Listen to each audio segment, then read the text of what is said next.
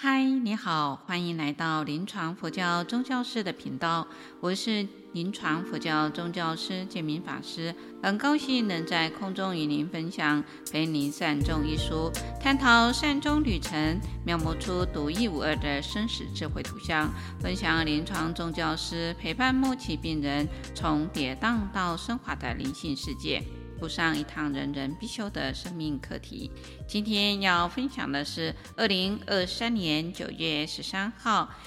第一期进阶陪您善终第七章：执着的是什么？这是生命中最艰巨的挑战。当你解答了生命的一切奥秘，你将渴望死亡，因为它不过是生命的另一个奥秘。生和死。是勇敢的两种最高贵的表现，这是纪伯伦的一段话。今天要来分享的是灵性困扰、死亡恐惧的各组的分组讨论，欢迎各位聆听。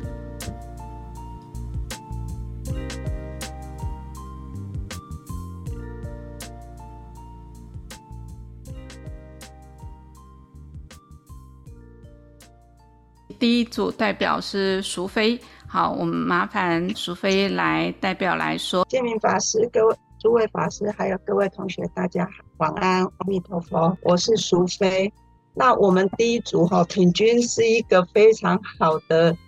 哎，是我们这一组的小组长哈，他帮我们依序的哈，很有条理的。那我来做一下我们的各组的同学的报告哈。第一位雅婷哈。雅婷同学说，她本身哈是没有很多亲身的经历，可是她对于我们这一本这一个章节哈，她看了之后，她对于死亡的恐惧，对于李先生的状况哈，在于这么多阴阳两界的交界的一些身体状况，能够那个宗教师哈如一如实的哈把它描绘出来的记载哈，他觉得这一些对于我们。他本身没有这些亲亲身经历的你那个死亡恐惧哦，他觉得说非常的受益哦，然后开始后对自己哈有一种弯身不是我的训练哈，他是希望透由身体是身体，心是心这样两个把它分开来去做自我的练身心灵解离的自我的练习哈。然后他希望说，有一天他也能够慢慢的去训练，如果自己或者是亲人有面临到这种问题的时候，他也能够用这种现在的训练的体验后去引导，然后在于面对死亡的过程当中求生往生西方极乐世界，他也希望能够用一个更恳切确定的心念，然后去协助做引导后。然后他是本身是非常感恩宗教师在于临终关怀的身心的身心灵的这一个祝福与引导哦，他是非常感恩宗教师愿意投入的。那在于我跟大家的分享哈，我是分享说我们师姐她母亲他们也都是学佛的人，他们对于死亡恐惧哈，因为妈妈她罹癌已经开完刀了，可是呢每天晚上都做噩梦，甚至于。师姐是这样跟我分享，我都觉得我妈妈她都梦到她的那个冤亲债主一直来找她，然后妈妈每天晚上都一直睡不好，然后一直吼叫啊，不知道该怎么办。其实我都跟她说，那我们就只我们念地藏经回向给他，或者是念佛给他。可是他说我都念了啊，可是妈妈还是一样都做噩梦。后面我们就从这本书里面，我们就帮他做了一些的生命回顾。后来才发现，妈妈梦中出现的那一些人，可能是他们之前的已故的亲人。那我就我们都会跟他说，那我们就一起把地藏经或者是念经的功德回向给这些亲人。甚至于有时候妈妈她晚上一直很躁动睡不好的时候，我们都会劝导她说，不然你就把妈妈的手牵住，然后放在你自己的心口，慢慢的念佛。陪妈妈一起念佛，或者是念经回向给妈妈，或者是安抚给妈妈。之后她慢慢做了之后，他就跟我说：“有诶、欸，妈妈，她现在目前就睡得比较安稳一点了。”所以，我们都会很感恩，说佛菩萨一直在我们的身边。那平均也跟我们分享了，说他五年前生了一场病之后呢，就在生，他有感触到生死一瞬间哈之间，因为这一场病差一点，因为他有输血，那之后呢，他突然就。发现手术完之后，他输完血之后，他就突然发现他没办法呼吸了。然后经过处理了，可能也是处理的不是很恰当，可是终究他还是被救醒了。从他被救醒过来之后，他就觉得说，在于快面临死亡的那一刻，他突然发现，其实我是不想死的，他很想活下来的。那之后，他的生命就因此而改观，他觉得。活着就是一种恩典，人真的是活在一呼一吸之间哈，所以呢，他更珍惜每一次他踩在地上的每一脚、每一步哈，每一个时间点，他更珍惜了。新知新知同学，他是跟我们分享说，是他朋友的先生，他是一位肝癌末期、肝昏迷的病人哦，然后因为肝昏迷，所以他没办法控制他自己的行为，他常常大吼大叫。所以他就被推到那个医院大楼里面的地下室的一间单人房。可是呢，他就是不预期的，都会时常的哀嚎大叫，然后乱扯乱乱闹，甚至于他们去探病的时候，他们看到这位病人的时候呢，那个眼角、嘴角都流都有流着血丝吼，那腹部呢，因为腹水肿大，整个面貌外形。都让人看了都很不舍哈。后面家属呢，他们也都跟着病人面临着这种死亡的恐惧哈。后来他们有离情人迫切来给予佛号的安抚，跟对他念一些咒哈，就是祝福这一位病人。之后呢，这一个肝昏迷的病人呢，就有安稳下来了哈。那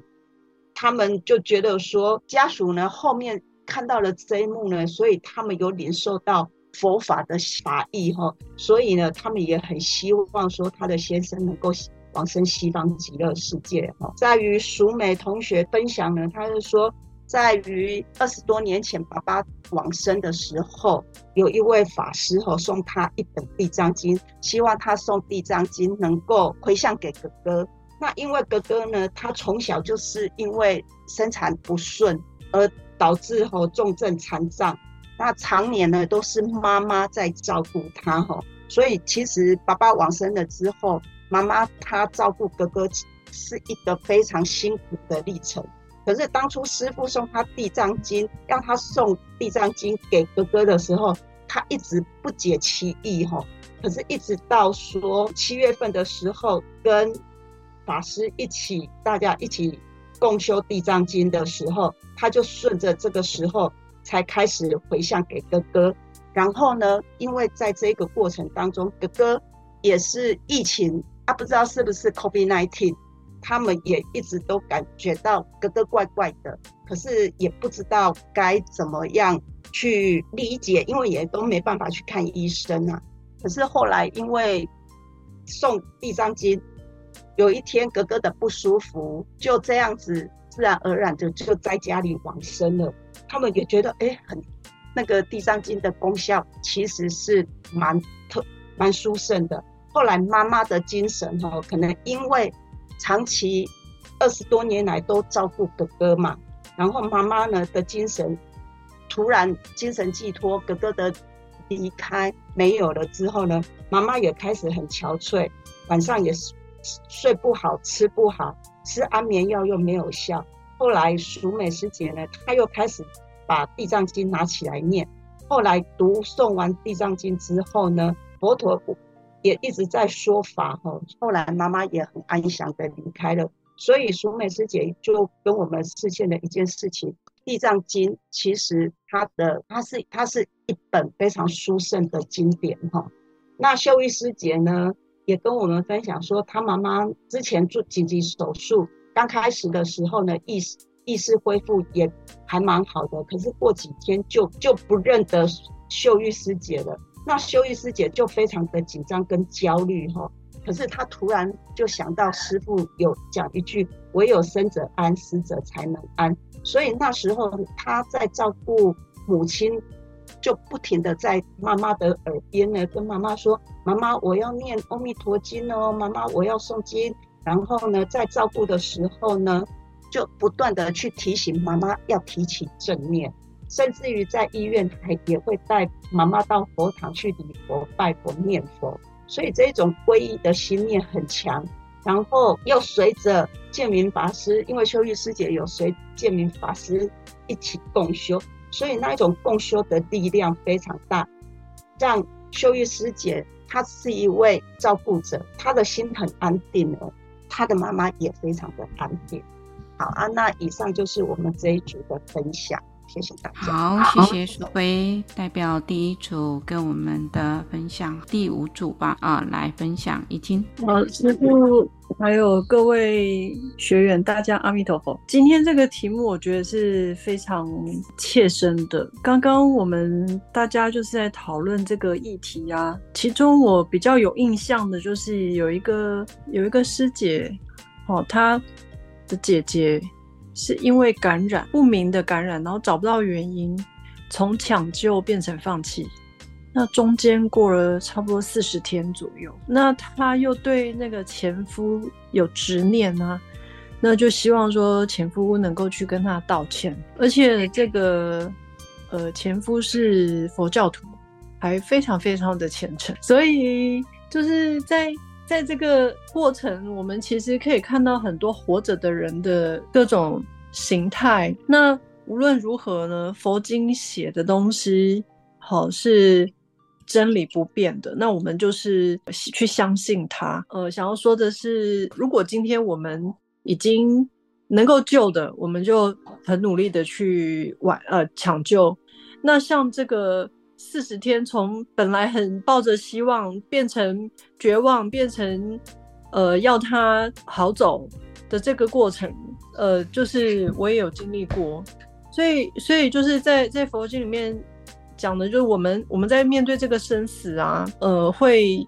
彷徨，就不晓得死了会会会去哪里。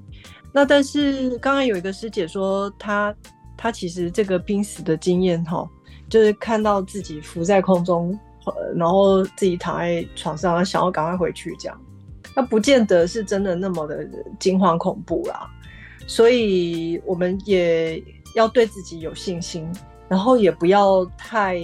执着于说啊，那个担心未来会比现在差，这是不一定的。就是抱持着这个平常心，不过这个这种平常心是。我们还在正常的时候就要去做练习。对，那在就是自然往生的部分。如果说我们今天已经知道结局是什么的话，那尽量就是不要有太多的医疗去延长它的寿命，那最后都是增加痛苦。没有太多的好处，这个是我今天呃总结的一个小结论。谢谢师傅。好，谢谢已经代表这个第五组的这个报告。好，那我们紧接着第二组，第二组有两位前后的报道。报告，那第一位，我们大家呃，既然有两位的话，我们也啊、呃、掌握时间一下，先慧真好了。好，师傅，大家呃同学晚安哈，每一位的我们这一组每一位师姐哈，那我们都分享了彼此的一个经验呐哈，就是说不管是自己的，好像在那个关卡点上的来去哈，或是在那个临界点的一个经验。或者是说，在陪伴家属的部分，整整理出来的重点跟大家分享，就是说我们在探讨对对死亡恐惧这一件事情。呃，其实听到前面的呃几位师姐他们的分享，说尤其是自己有这样的一种濒临死亡的这样的经验的话，其实我就在想说，这个意外呢，我们看好像是非命的一个一个状态结果。可是另外一个角度看，他他他就是没有恐惧这一件事情在他身上做一个干扰。那其实我们在面对往生者这一件这一个状态的时候，其实我们都是用自己的角度在看对方，就是有一些妄想，那妄想就会产生一些呃无知的一个恐惧。所以我就在分享，就是说，其实我们学了前面的一个呃第一期的初期的一个课课程的学习，这些研讨的议题，包括到目前为止每一堂课的大家的呃分享或是一个研讨的一个过程，其实我们都在建构自己的一个灵性上的一种力量。这个力量就是说，当我们面对自己。人生大事的时候，这样的一个状态，能不能有一个坦然接受这一件事情？好，所以我相信每我们每一位学员在这个学习的过程当中，其实我我是有感觉说，大家借由这样的一个研讨哈，或是一个学习的过程，都是在在在强化我们这一块的一个人生大事准备的这一个。功夫啊，这个课，我个人是觉得说，那个下下半部的那个师姐哈，慧理师姐，她因为她有投射到这一段这一段课程里面的一些呃精华，还有也有做她个人本身的一个分享啊，所以我的部分就到这边，谢谢。好，谢谢慧珍，接下来慧玲。好，那我就讲我自己的部分，我的重点大概就是第一，针对第一个问题，死亡的恐惧的部分。我看这个章节，我第一个我看到的是临终病人他是非常孤单的，好，所以我会觉得他没因为没有人告诉他要怎么做，就是在临终的时候怎么做，所以有福报的人才能够经过宗教师在旁边的提点跟鼓励，然后给予他一些激发他一些内在的潜力啊，这是第一个部分。第二个部分，我曾经听过一句话，他说病人是用生命在经历死亡。可是我们一般的人是用头脑在思考死亡。我听到这句话的时候，我那时候说没有错，因为我们还没有到那个地步。那所以呢，在这个章节里面，我们看到的很多的案例，都是在最后的时候，好像有很多啦，有有一些案例，他都是在临终前几天，他才会出现一些死亡的恐惧。他可能前面他在意识意识在一个一个有意识的情况，他说我不怕死，可是。当他在临终前三年，你要即将已经要死亡的这个这个过程里面，他突然产生恐惧了。那我们是不是也是用同样的方式，就是我们在思考这个死亡？所以我们会不会到最后也是跟他一样？我们好像在做学问哦，我感觉是我们在做学问。最后我们的潜意识的恐惧也还是会浮现出来啊。再来，我真这个部分，我觉得这个章节我非常喜欢，就是他整理出很多的重点。然后这些大的项目的重点会引起我们的反思，也就是说，在我们在我们前面提到的一些死亡恐惧，我们是不是在平常健康状态，就是我们现在的状态，就可以觉察较深层的自己比较放不下的部分，人或事是什么？就是说自己可以有早一点时间出来去去觉察。自己深层的自己啊，人跟事，事情的话，如果在我们健康状态，如果事情我们比较放不下的事情，我们可以透过很多的方式去补救。然后人的部分，比如说有冤亲债主的部分，我们可以去祝福他。我们在平常就可以去祝福他，以免到时候冤亲债主出来就会就会干扰我们了。类似是这样子。所以，比如说像那个事情的补救，比如说我们。看到这边有个案例是讲财务，他是最后他是呃抓着财务不放啊，所以就是没有办法那个能够很安详啊。这种财务的话，我们平常就可以去练习，比如说我们可以让我们在平常的财务的部分，可以去比如说透过一些捐款啊什么等等这些去阐述我们的贪欲，对财务的贪欲，这是我的这是我的一个一个想法。好，谢谢慧琳，呃，非常好，我相信你在这一章节里面很用心的阅读啊。好，那接下来第三组炫会这一组，不知道是谁要来报告？啊，是我是君汉。哦，君汉，OK，好的。老师吉祥，大家晚安。那我想分享是我们这组，哎，我同整好像大家都有分享到，认为说面对死亡是生命永远的功课。然后其实一直到好像也有分享到课书上说的最后就两百五十页至五十五页最后一段，好像要知道生命终止的最后一刻，才知道是不是真的达到善终。所以好像它是一个一个持续要去练习的一个历程。然后大家分享的呃一些经验，有些是分享自己自己如果面对死亡的话，他会思考说，呃，对世间会有什么眷恋，是对人关系，或是财务，或者是名利之类的。然后他也认为说，平时准备，可是面对死亡时未必也真的能够做到真的完全的放下。然后还有一些伙伴分享到说，呃，自己面对至亲的家人在，呃，在承受病痛，一步步迈向死亡的过程，看着他们的身体每一部分每一部分的在败坏的那个痛苦，其实也是很难去承受的。对，所以好像不管是面对自己的死亡，或面对家人的死亡，其实都做至亲的死亡，都是一个。好像是要一直去学习的一个过程，好像就刚前面有师姐或师兄分享到说，哎，对，其实真正经历死亡的人是用身体在经历，那我们平时用头脑在经历的时候，即使面对至亲在面的死亡的时候，也是可能我们情感上、情绪上也比较多的这样的反应，可是其实实际上我们也不确定自己真的经历到自己身上的时候，是不是真的可以。做到完全没有死亡的恐惧这样子，对，然后所以这同大家分享的经验大概是这样。那我们这组代理人呃宣慧师姐，她有呃跟我们做一些建议和回应。她说，哎，平时我们可以去练习一些小舍，就是说，哎，小小的舍，小小的放下一些东西，然后这样在面对死亡的时候，或许可以可比较能够熟练去做到真正的放下这样。然后还有他分享到说，如果面对家人的死亡的话，其实如果可以在陪伴的过程中看到家人是可以善终的话，其实也可以减轻我们的呃心理上的这个哀伤和痛。然后最后也有个小问题是有伙伴提到里面讲到说那个关于解离的部分，就是在呃两百四十四页这里，他提到说有病人的濒死过程比较长，会濒有濒死的痛苦。有明显的身心解离状态，可是后面又提到，实际上临终到死亡是一种身心解离的过程，所以好像有点不太明白，说这里所谓的解离是指一种身心上的不安吗？还是说？其实它是一个自然的过程，这样。哦，好的。那我们最后面如果有时间，我来回应。那如果时间上不足的话，我会在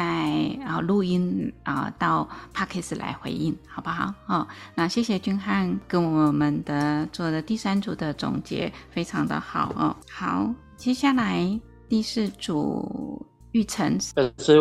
各位学员吉祥，今天。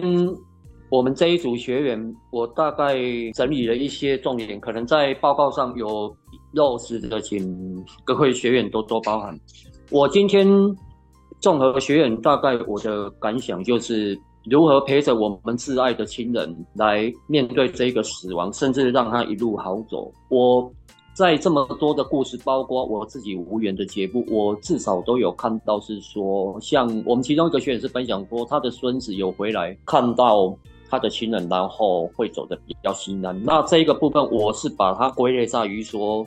这个就是完成离开的人最后的心愿，他算是说他的心愿已了。那这个在有一些，不管是朋友的身上，或是说我们自己的亲人，多少会有一个这样的案例。那这个我。个人的看法也是蛮祝福这些亡者。我再来，我综合今天还有一个就是说，我们一直都是看到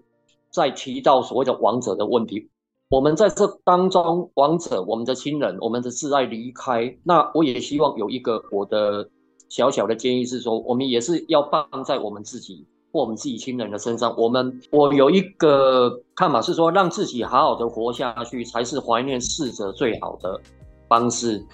那最后也谢谢师傅，因为我们透过这个课程，我们一直都是在透过别人的故事，不管了解他们一路从他生重病到他往生这个过程。但是刚刚也跟师傅提到说，或许我们平常也蛮多这种学员可能有在助念，或是说，哎，有时候可能自己也会去透过一个观想。但是师傅刚刚的解说也是说，毕竟比如说我们透过助念。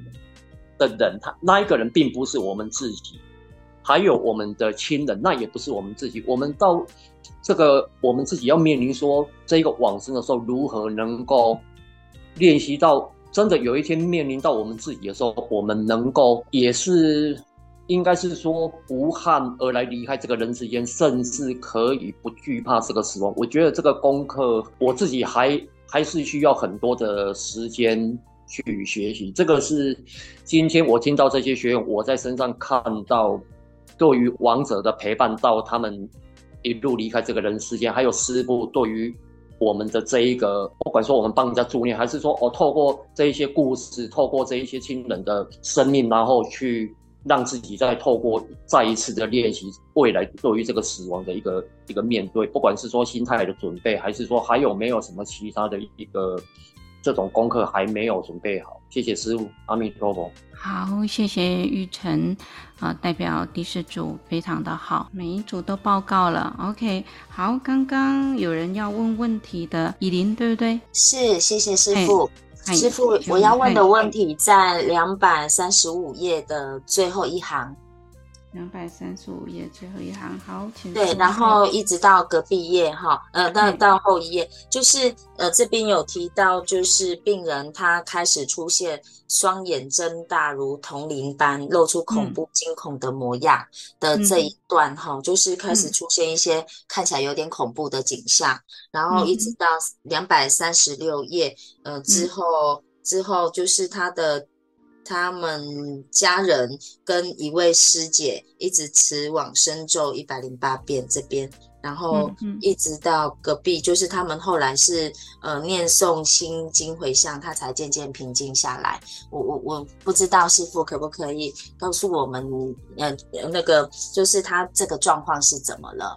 然后还有就是不好意思，因为那个我不知道往生往往生咒它的呃主要的法义的内容，不知道师傅可不可以帮我们呃那个简要的说明？谢谢。好，在在说明之前，我想这个部分呢，呃，我来先做一下我们今天这一堂课里面的一个呃呃就是。这这执着是的是什么？这一课前半段的灵性困扰的啊，这一堂课的一个总结哈，然后后面呢再来回应一下这个我们的问题。灵性困扰死亡的恐惧，当然因为刚刚有学员讲到的，呃，就是病人是用生命在经历死亡，那我们活的人都是用思考在用思考的死亡哈。那当然是一个不一样，因为就是就如同我刚刚说的，这个无常都在别人身上。那在自己的身都每一个人都知道无常，但当无常在自己的身上的时候，就会觉得为什么是这样？那在别人身上就会告诉别人，哎，这是无常啊，啊，就是这个样子哈。那这种濒死的痛苦这种过程，其实我们从生活当中有各种各种各式各样的一种状态可以来。去关照自己，因为我们上这一堂课哦，大家都非常好，而且我觉得这进阶之后，大呃更进入状况。那每一个人的分享都非分享的非常非常的好，然后也是有都有很认真的在阅读，感受就很不一样。那我来说明一下，就是我们阅读这样子，就是在我们日常生活当中。因为当我们好的时候，我们头脑还清楚的时候，我们在学习，然后不断不断的练习。因为这一切每天从早就像生一样，晚上就是结束了一天，就是死。那你每天是不是能够都在经历这个生死？那经历这个生跟死的当中，你的信念是什么呢？那你有没有很珍惜呢？那我建明来分享一下。我就我个人哦，这样子的一个经历哈，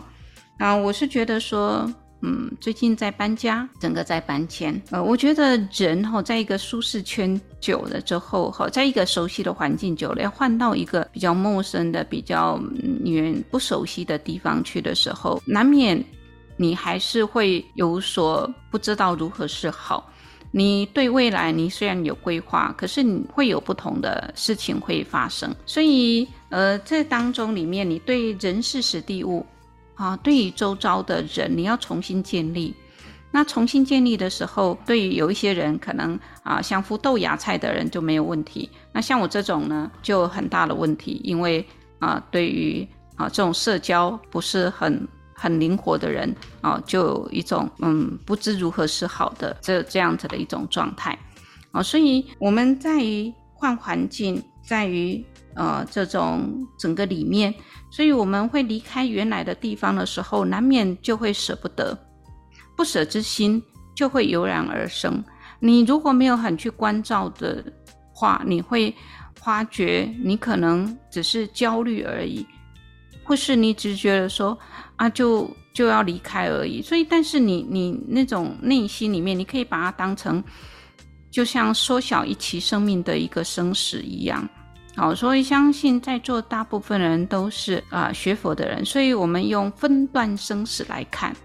就像分段生死，呃，在一个地方一小段时间，就像我们就是一起的生命，我们一起的生命就是分段生死。有时候我们在有的时间里面，我们有一世可能就活到五十岁，有一世我们可能活到七十岁，有一世我们可能活到十岁而已，这就叫做分段生死。我们一段一段的，那我我也会把这个换地方当成分段生死。我看于这样子，从来到这里到缘起到缘灭，那我如何面对？我如何去调整？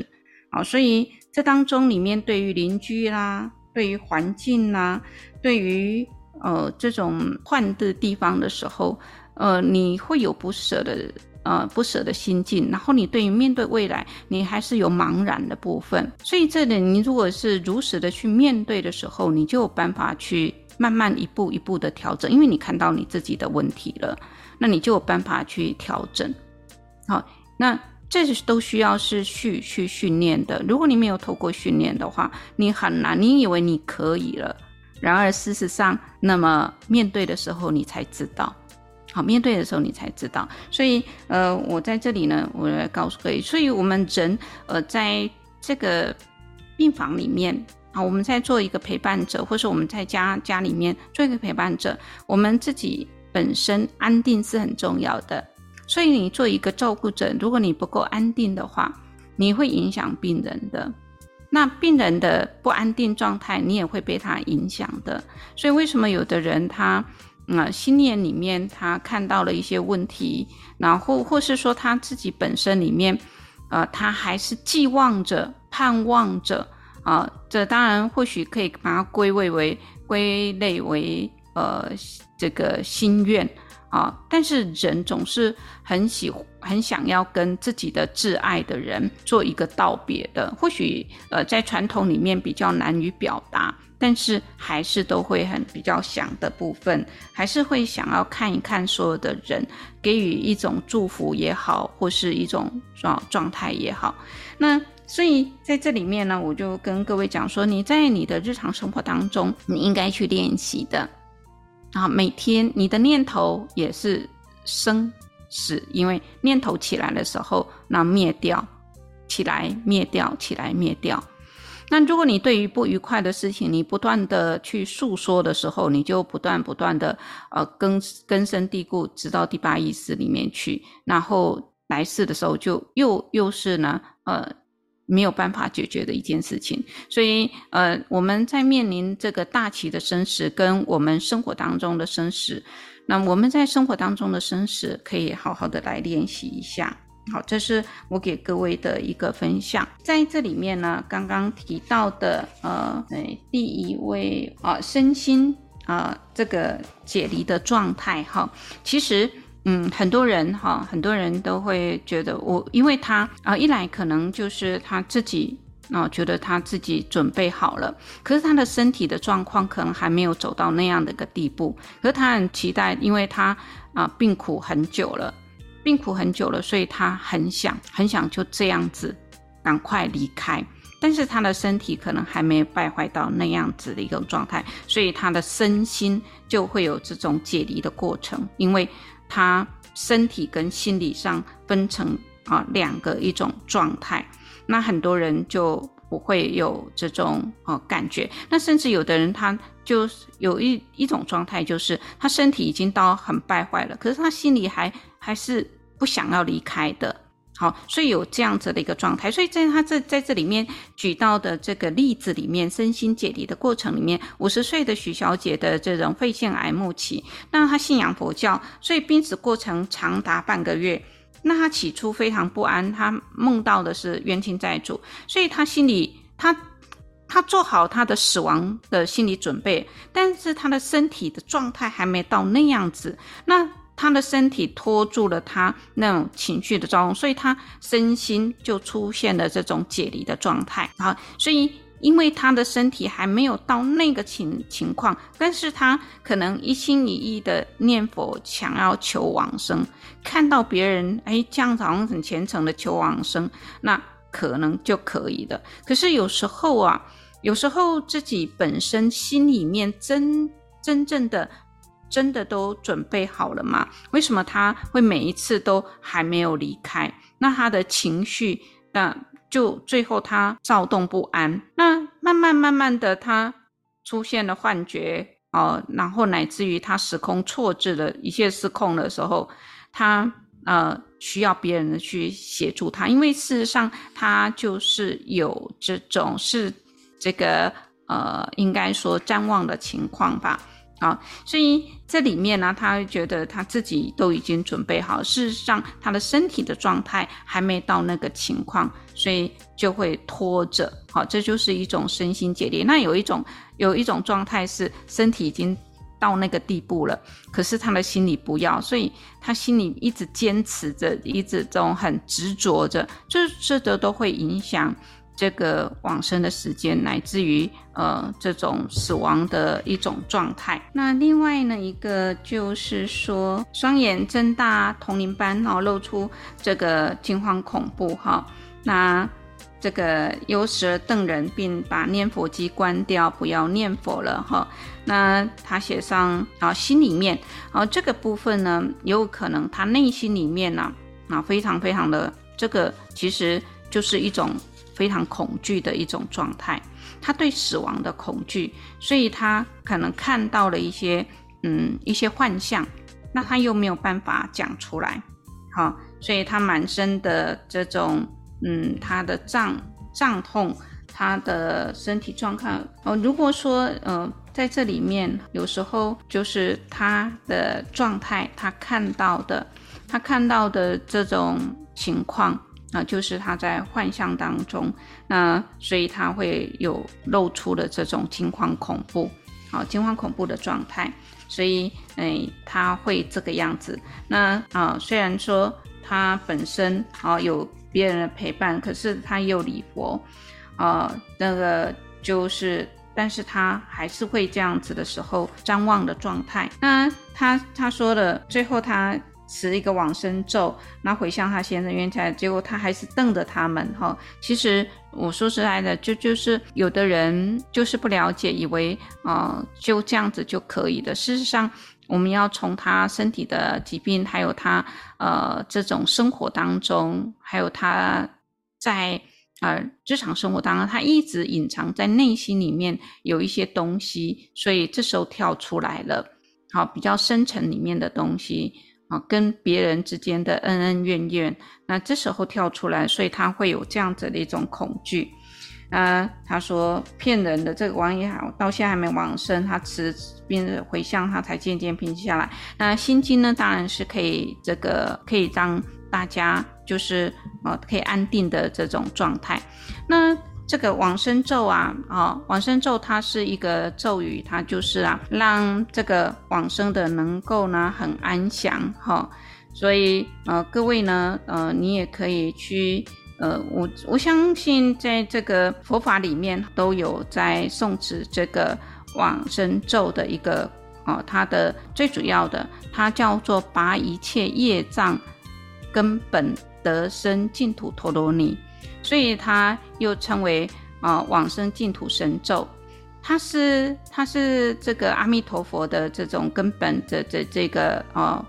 这个咒语哈。那所以我们通常呢哦，就会呢帮助亡者啊，或是说我们在施食的时候啊，会有这样子的一种状态，就会啊念这个啊往生咒来啊咒词，让这个能够消除一切业障，然后让阿弥陀佛来扶持他，那希望他能够往生西方极乐世界，大致上是这个样子。好，所以这是今天我跟各位来分享的一个部分，也希望各位呃，对于这个死亡恐惧哈，几乎每个人都会有，嗯，除非你有好好的修行啊、你有好好的准备，好，不然的话，其实为什么呢？呃，就像你住，就像我刚刚在讲的这个地方，呃，住了一段时间了，你要离开，你就会不舍啊。不舍于周围的环境啊，不舍于周围的邻居，你会贪念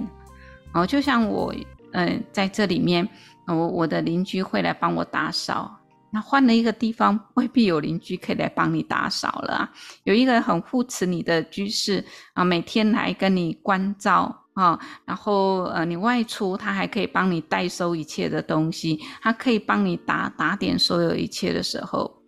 人总是会有贪念的，你会贪于这样子现有的环境，那你换了一个环境的时候，可能未必有了，所以你就会舍不得嘛，啊，不舍之情你就会拥有，那人也一样啊，那所以你就是在日常生活当中，对于这个部分你不断的练习，所以呃，很多人说我不怕不怕死亡，其实当你最后在亲情的舍离的时候。是很困难，所以刚刚，呃，我记得玉成有讲到哈，他说三者就是病人、照顾者，还有这个啊旁边的人哈，就会这个往生之后的这种状态啊，那种情感上的要跳脱，真的没这么容易的，好，不管是亡者或是啊在世者，所以我们要如何让自己善终，也就我们现在要善活。那你每一天都把握，每一天都过好生活，那这样子我相信就会更好。嗯、如果还有问题的话，啊、呃，请你们可以留言，可以来有问题可以说，然后或是你有其他的事情，那也欢迎各位在线上留言，那我会呃找时间，我也会把。呃，这个我回答了，可能不是非常的完整，我会再请普安法师把这两个问题，再请普安法师来跟大家做一个更完整的一个回复。谢学员的提问，关于第一个问题，呃，可能我们从个案上面看到的状况，哈、是比较属于像在瞻望的过程。那其实，在这本书《陪您善终》第九章，就是在提到有关于濒死过程里面比较多啊、病人会出现的一些临床现象。那在本土的一些研究里面，也有发现，大概呃出现譫妄的病人，其实的比率也是占得非常的高的。那伴随着发现，我们有一些病人他在临终之前会出现烦躁不安的情况，所以这些情况的状况加深的过程里面，通常在提到的可能我们临床上会做一个评估，就是呃我们会评估他的余生期是还有多久。那在这个个案里面，我们没有办法去了解到他的余生期是有多久，所以在整个过程当中，呃，难以去判断他是不是进入进入临终的一个濒死现象。那评估临余生期就是存活期是重要的，因为呃越接近死亡的时候。我们内心如果在潜意识里面有比较多的情绪出现，或者比较多负向的经验，这些种子现行的时候，就容易在临终之前出现我们在这个呃我们在这个个案当中所看到的一些现象，乃至于他会有一些譫妄的情况及死亡恐惧的情况出现，甚至于我们看到这位个案。啊、甚至于他是佛教徒都不要念佛了。那这样的情况，呃，我觉得是要依临床的现象来做一个判断，而不是他当下的行为，因为临终过程是一个错综复杂的过程，所以单凭一个行临床行为来判断他是不是冤亲债主，是不是呃有某一些障碍，我我觉得可能不是那么的全面性。最好的状况就是要从他的身体的状态，呃，比如说血压、血氧、心跳各方面来做评估。那因为这一位个案他又是在家里，所以变成，呃，因为佛教徒希望临终前八小时不要动，他们需要助念，导致于我们会没有办法了解这一位个案他所处的情境到底是在什么样一个情况之下。所以我觉得。呃，也很感谢这位个案的示现，让我们看到，其实连临终陪伴并不是这么容易的一件事情。呃，要善终，需要有更更个更多不同层面的理解跟认知。那呃，如果能够了解到他的余生期的长短，会有助于我们在做后续的临终照顾过程里面能够更加圆满。那以上是第一个问题的回应。那关于第二个问题提到身心解离这件事情，然后那这位学员的提问非常的好啊，身心解离，顾名思义讲的就是身体跟心理两个层层面不同程度的一个解离状况，解离就是分离的状态。那我们这里在讲的比较是偏向后期的。就是在临终前，我们的身体色身开始败坏了，可是心理在接受身体的败坏过程里面，会产大脑会产生一个适应上的调试的问题。那尤其我们在临终的阶段会提到有所谓的佛教里面，呃呃所大所谓的呃四大分解的过程。那这个四大分解的过程里面。有所谓的外分解跟内分解，那这个部分其实我们在第九章就有进行详细的说明。如果学员有兴趣，可以先去参阅。那在医学上来讲，他们比较常用一个叫做宕机理论来表示我们的身体要接近临终的过程，会一个一个器官慢慢的衰减。那慢慢衰竭的过程里面，他的身体、他的身心就会开始有一些不同的反应。举例来说，有一位病人在临终之前，他的身体跟心理的协调性就不一致了。呃，他一般我们口渴的时候会随手拿起杯子就喝水了，可是临终病人在这个时候，他的眼根虽然可以看到那个水，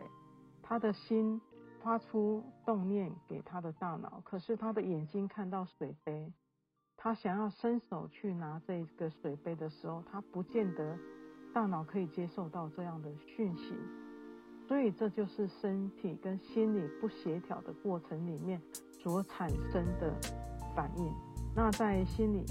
在身，在西藏生死书里面就有提到嘛。因为在这一个呃过临终的过程，然后因为四大在做分解的时候，也就是它的地大在做分解的时候，它开始会出现，呃，我们发现它的肌肉变得比较无力，然后呃可能我们会看到它有很多的口水或者流汗，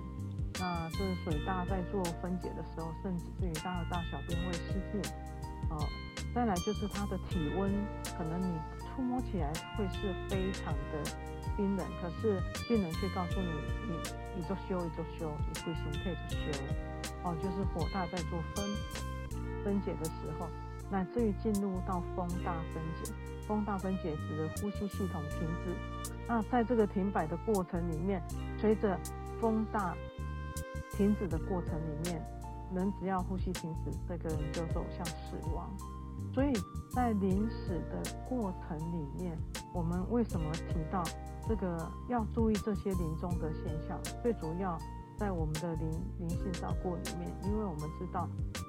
临死的这过程是我们心灵转化最强烈的时刻。通常这是我们生命当中非常重要的一个时间点。对于佛教徒来讲，这是我们重新跟阿弥陀佛在连接的一个时刻。所以，我们对于这些现象更细部的了解，将有助于我们对于临终病人照顾上的呃善终，甚至于我们在对以后当自己面临到这样的经验的时候，你比较不至于会惊慌失措，而是能够做好准备。那以上回应呃两个问题，感恩，谢谢。感谢普安法师给我们所做的回应，欢迎您加入我们的行列，分享您的生命故事。今天就分享到这里，感谢各位能聆听到最后。